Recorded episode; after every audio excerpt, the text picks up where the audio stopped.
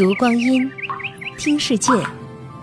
二零一七声音日历，五月二十三日，农历四月二十八。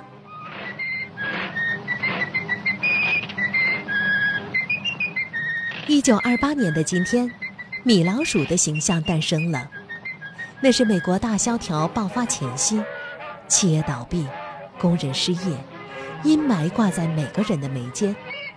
好在这只穿靴戴帽、会吹口哨的小老鼠，见货给人们带来些欢乐。在纽约，售价二点九五美元的米奇手表问世后，一天可以卖一万只，使濒临破产的手表公司起死回生。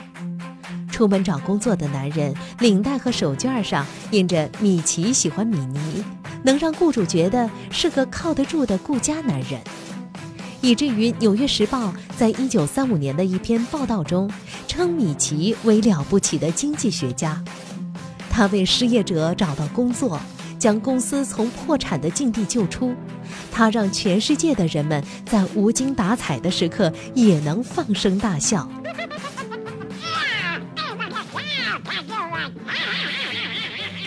在现实的惨淡与低迷中，人们通过米奇感受欢乐，维持对生活的信心。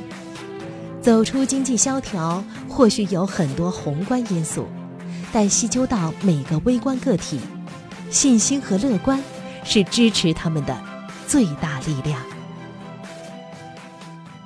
二零一七，声音日历。